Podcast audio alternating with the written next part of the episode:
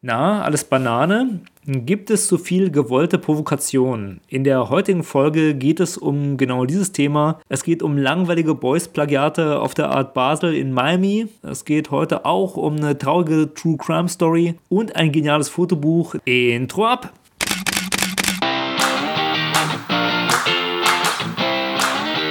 Hallo und herzlich willkommen bei Fotominuten, dem Fotografie- und Kunstmarketing-Podcast. Mein Name ist Stefan und meinen Blog findest du unter www.fotominuten.de. Aber nun viel Spaß bei der Show. Ja, hallo und herzlich willkommen bei Fotominuten. Heute gibt es ganz, ganz viele Themen. Ihr hört es wahrscheinlich, ich nutze ein kleines Mikrofon, was etwas halt und meine Stimme ist so ein bisschen beschlagen. Nichtsdestotrotz freue ich mich, heute eine tolle Folge äh, zu teilen, sozusagen. Ich nehme heute trotzdem auf und ja, habe ganz viele Themen. Zum einen, es ist ja bald Weihnachten und ich bin eigentlich so ein kleiner Weihnachtsmuffel. Habe mich dann aber doch durchgerungen, bei einer coolen Aktion mitzumachen, dem Weihnachtswichteln von Querfeld ein, also Hashtag Querwichteln. Querfeld ein ist ein Fotografie-Blog, den sollte der ein oder andere von euch kennen. Also wer jetzt hier neu reinhört, äh, Link in den Show Notes. Das ist wirklich ein sehr gutes Magazin zum Thema Fotografie, Kunstfotografie, alternative Fotografie. Kann ich nur empfehlen. Und die kann man auch bei Steady unterstützen. Also das ist ähm, eine, eine nette Sache. Jedenfalls haben die immer so originelle Ideen. Die haben zum Beispiel so Foto-Überraschungsboxen, die man kaufen kann. So. Und haben dann jetzt auch im letzten Jahr angefangen, so ein Fotowichteln zu machen, wo halt du einziehst und jemand zieht dich und da machen um die 100 Leute mit und dann schickst du der Person ein Foto, ja, was du gut findest. Also eins von deinen besten Fotos. Und ja, ich habe jetzt da ein lustiges Paket zusammengestellt. Ich hoffe, diejenige, die das bekommt, freut sich drüber. Vielleicht hört sie das ja sogar auch. Und äh, habe da mehrere Sachen reingepackt. Also ein paar Sticker von meinem Podcast und äh, ein Foto. Ich möchte jetzt nicht verraten, welches Foto.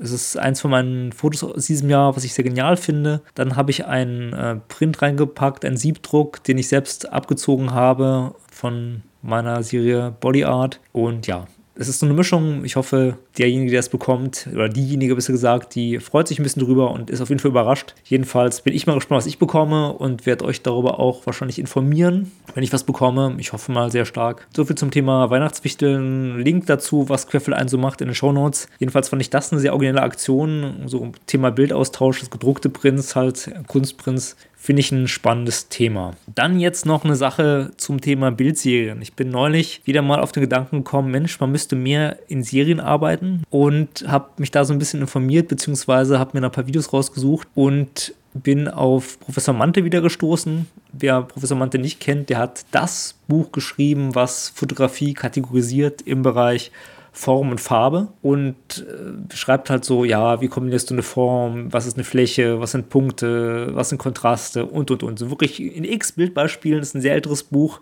Link zu dem Buch in den Show Notes ist so ein Standardwerk, was vielleicht für einen Fotoamateur nicht so hilfreich ist, was aber interessant ist, sich damit mal auseinanderzusetzen. Ja, das ist so, wenn man ein Gespür für Design und Form und Farben entwickelt, ist das auf jeden Fall eine spannende Sache. Und der hat ein Interview gegeben. Das gibt es bei YouTube. Link dazu auch in den Show Notes. Der Professor Mante war an der Kunsthochschule Düs, nee, nicht Düsseldorf, sondern Dortmund. Dortmund, glaube ich, war er Professor ist emeritiert mittlerweile und plaudert ein bisschen aus dem Nähkästchen, ist ein total sympathischer Mensch, also es ist sehr unterhaltsam, kann ich dem empfehlen, wer kurz mal reinhören möchte, ein paar Hintergrundinfos zu haben, wie er dazu gekommen ist, dann so Bildserien anzufangen und warum er auch dann ein quadratisches Format damals gewählt hat, was untypisch war zu der damaligen Zeit so ein bisschen, also Link dazu in den Show Notes. Dann eine zweite Sache zum Thema Bildserien. Es gibt das Ehepaar Becher. Bernd und Hilda Becher sind so die Düsseldorfer Schulevertreter, also die Begründer der Düsseldorfer Schule. Die waren ähm, Dozenten an der Kunsthochschule Düsseldorf, haben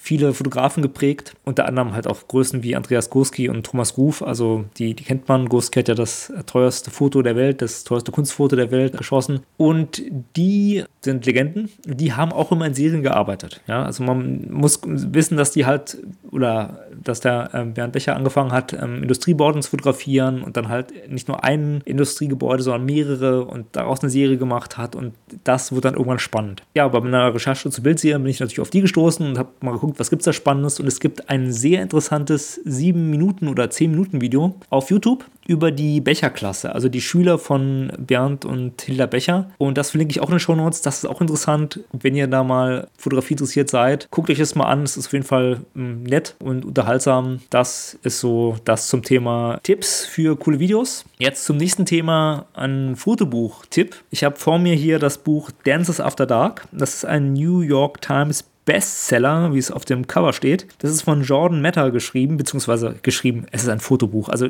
Jordan Meta hat die Fotos gemacht. Die Texte sind wahrscheinlich aber auch von ihm. Es sind einiges an Texten drin.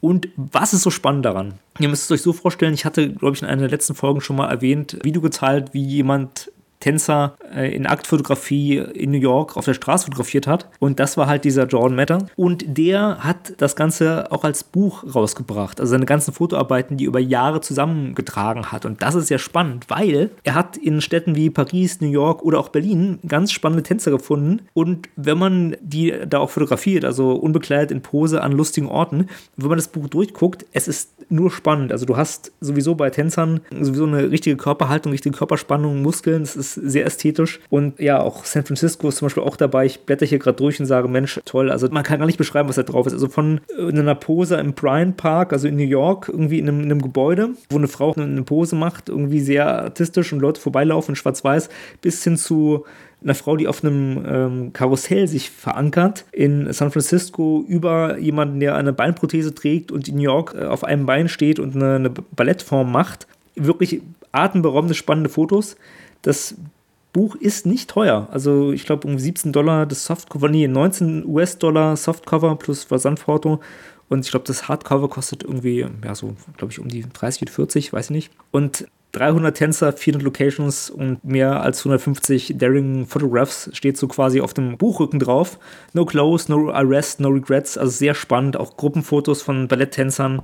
Berlin ist auch dabei. Also es ist äh, schon interessant. Amsterdam, Niederlande sehe ich jetzt hier, Montpellier, äh, Miami. Also der ist wirklich um die Welt gereist und hat ja, Tänzer fotografiert. Brooklyn Bridge. Also wirklich, du blätterst durch und denkst, wow, also was für geniale Posen, was für geniale Fotos. Ja, hast dann auch immer so eine Uhrzeitangabe, das finde ich auch ganz lustig. Du siehst dann, okay, das ist im Meatpacking District entstanden in New York um 2.44 Uhr. Ja? Und dann siehst du halt irgendwie eine Anzahl von Ballerinas, die da eine Pose machen. Es ist ein super gutes Buch. Ich werde einen Link dazu in die Show Notes packen, zu der Seite von Jordan Meta oder zu Amazon. Ich glaube, auf Amazon gibt es auch.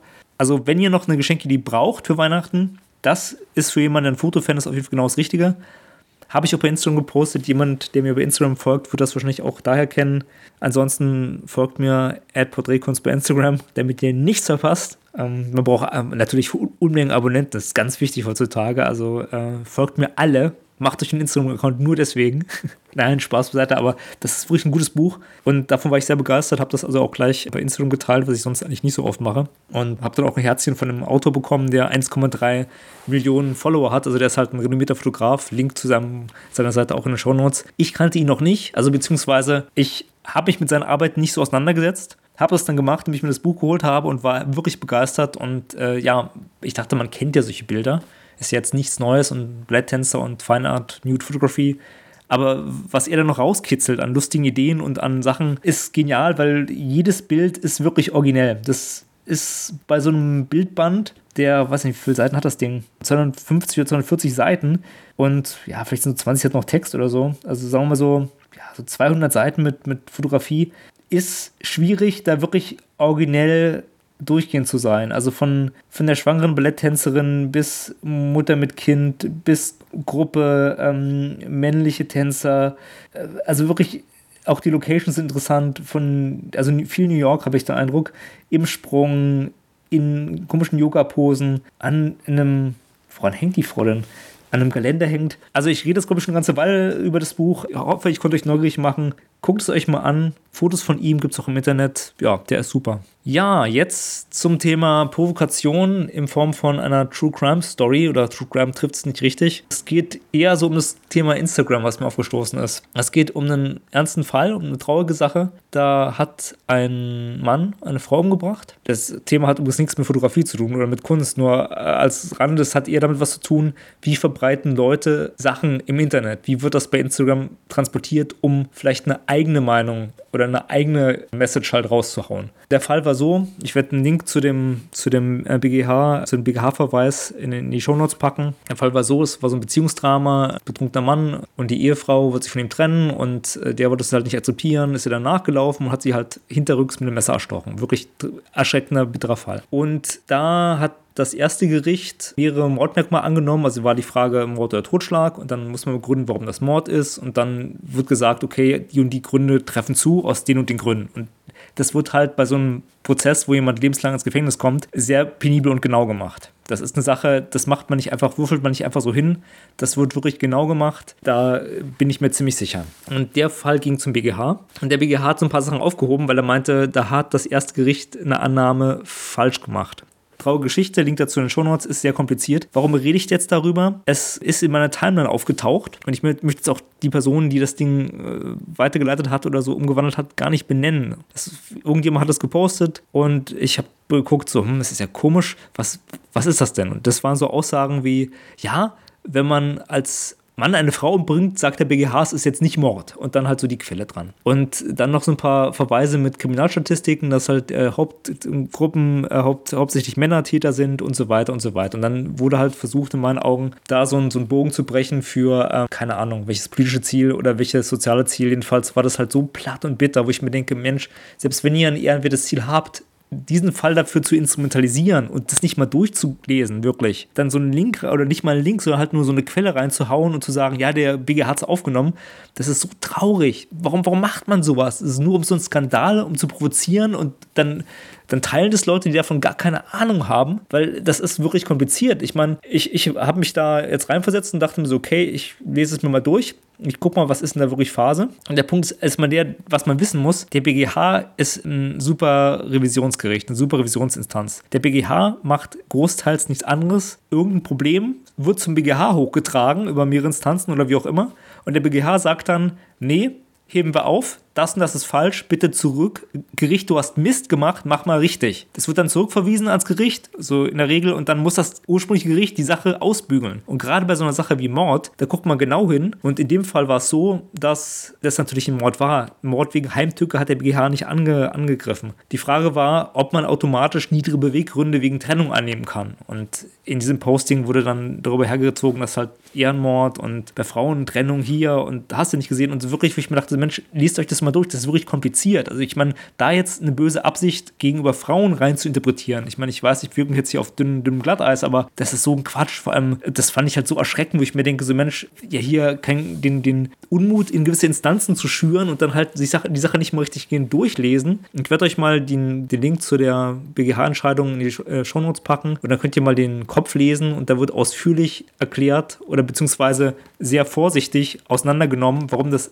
ursprüngliche Gericht Mist gemacht hat, weil die halt was automatisch angenommen haben, was man so nicht annehmen kann. Man muss es halt begründen und diskutieren und und und. Und wenn man dieses Ding dann halt auf zwei Sätze komprimiert und mit so einem Wutbürgerton dann durch die Gegend schießt, Mann, ey, das ist einfach nur traurig. Und deswegen denke ich mir so, Mann, vielleicht gibt es ein bisschen zu viel Provokation und es hat mir auch so ein bisschen Bock auf Instagram vermiest, sag ich mal, weil das wurde bei Instagram rumgeschickt. Mein Eindruck ist, früher waren es halt coole Fotos. Jetzt ist es halt, jeder tippt sein Müsli und nervt damit. Ich habe auch einen Großteil meiner ähm, Leute, die ich folge, einfach mal entfolgt, weil ich die, den Überblick verloren habe. Wenn du 500 Leuten folgst, ja, das, das wird, ist zu viel einfach. Und ja, das ist so eine Sache, Thema True Crime. Die Sachen sind meistens komplizierter und irgendwie in der Realität traurig. Und ich finde, solche Sachen sollte man nicht auf so platte Art und Weise instrumentalisieren. Und wenn man es macht, dann sollte man doch sich die Zeit nehmen und das gebührend besprechen und gebührende Verweise äh, machen und nicht einfach nur seine Agenda raushauen. So, das war jetzt so die Sache, die jetzt nicht viel mit oder eigentlich nichts mit Kunst oder Fotografie zu tun hatte. Das hat mir einfach nur auf der Seele gebrannt zum Thema Umgang mit Social Media. Vielleicht sollte man sich echt nochmal jeder, der viel postet, kritisch selbst hinterfragen, ob man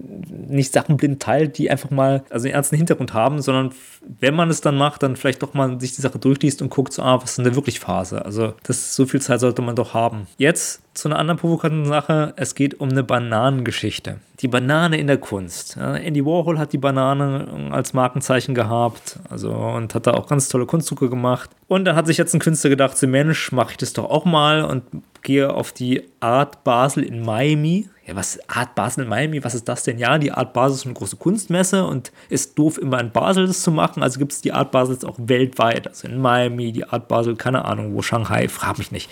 Gut. Und da gibt es die ganze moderne Kunst, wo Leute viel Geld ausgeben. Und ein Typ, wir können ihn jetzt auch mit Namen nennen, aber ich meine, Maurizio Cattelan, war mir vorher kein Begriff, ist so ein provokanter, moderner Künstler, der so immer so lustige Performance-Kunst und Plastiksachen macht. Und der wollte wieder mal provozieren und hat halt dann eine Banane an die Wand geklebt und gesagt so, hey, 120.000 Euro. Und angeblich wurde die, dieses Kunstwerk dreimal verkauft, diese Idee, was ich ein abrikates Spiel finde und völlig irre. Ich meine ganz ehrlich, wer, wer kauft so einen Scheiß? Also eigentlich ist das ein Marketing-Stand, dass man darüber berichtet und ich berichte jetzt sogar darüber, weil die Zeit hat diese Sache aufgegriffen. Ja, wo ich mir auch denke, so Mann, es hat funktioniert, wie schlimm ist das denn? Ihr kopiert Boys, ja, so Fettecke, mach mal eine Banane, passt auch. Und die Zeit berichtet darüber. Ja, na gut, Zeit online, was soll's. Jedenfalls stellt euch das vor, Kunstwerk, Banane an der Wand und ein anderer Künstler sagt so, ja, das ist nur eine Idee, dann esse ich die mal auf, die würde ja sonst verfaulen. Also David der Tuner ist der andere coole Künstler, ein guter Kumpel von dem wahrscheinlich, der gesagt hat, Mensch, ich esse die mal auf und hau auch ein bisschen Fame.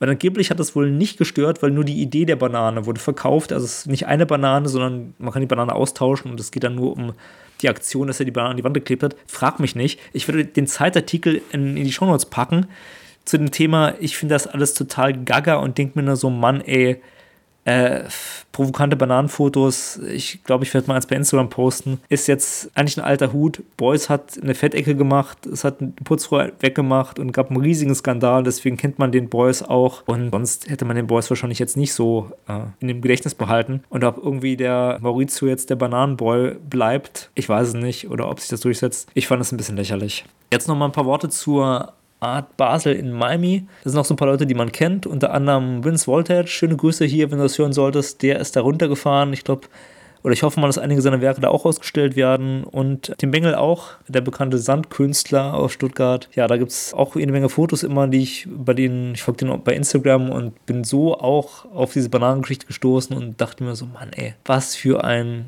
Quatsch. Dann eine andere Sache, die ich noch ganz spannend finde, es gibt jetzt im CEO Berlin also wenn ihr in Berlin mal seid in den nächsten Monaten, gibt es eine neue Ausstellung und das ist eine Ausstellung von Ren Hang, einem chinesischen Künstlerfotografen, der sehr provokante Aktfotografie gemacht haben soll, was in China, glaube ich, nochmal ein bisschen schwieriger ist. Also wenn du hier irgendwelche Bananenfotos machst, geniale Überleitung, dann ist das wohl nicht so schlimm, aber gerüchteweise habe ich mir mal sagen lassen, dass es, glaube ich, strafbar sein kann, wenn du als Frau in China eine Banane auf der offenen Straße isst.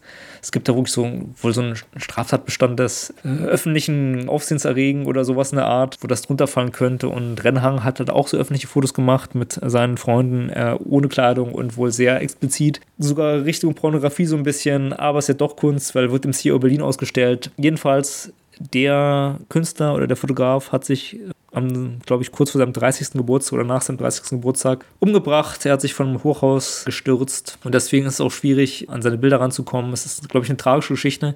Ich habe mir die Fotos noch nicht angeguckt. Ich bin drüber gestolpert und dachte mir, so ist es interessant. Ich war in den letzten Ausstellungen vom CEO Berlin, haben mich nicht so interessiert, war ich so ein bisschen enttäuscht. Ich fand die nicht so gut kuratiert. Bin da länger nicht mehr gewesen, musste mal wieder eine Chance geben und das finde ich ganz spannend. Also Link dazu in den Show Notes, wer in Berlin ist und sich mal mit sehr bizarrer asiatischer Aktfotografie auseinandersetzen möchte, dem kann ich das nur empfehlen. Ich werde ein paar Links dazu in die Show Notes packen. Ja, ja, das war quasi jetzt schon so die gesammelten Punkte. Ansonsten alle wichtigen Informationen zu der Folge gibt es in den Show Notes. Ich bin der Stefan und ich bin raus. Die Podcast-Folge von Fotominuten ist nun zu Ende. Wenn ihr mehr über Fotografie und Kunstmarketing erfahren wollt, dann besucht doch meine Homepage. Unter www.fotominuten.de findet ihr nicht nur die Shownotes zur Sendung, sondern auch viele weitere Informationen. Dort könnt ihr auch Kontakt zu mir aufnehmen. Über Feedback zur Sendung freue ich mich immer gerne. Also schaut mal vorbei und schreibt mir einen Kommentar. Mein Name ist Stefan und ich sage vielen Dank fürs Zuhören und bye bye.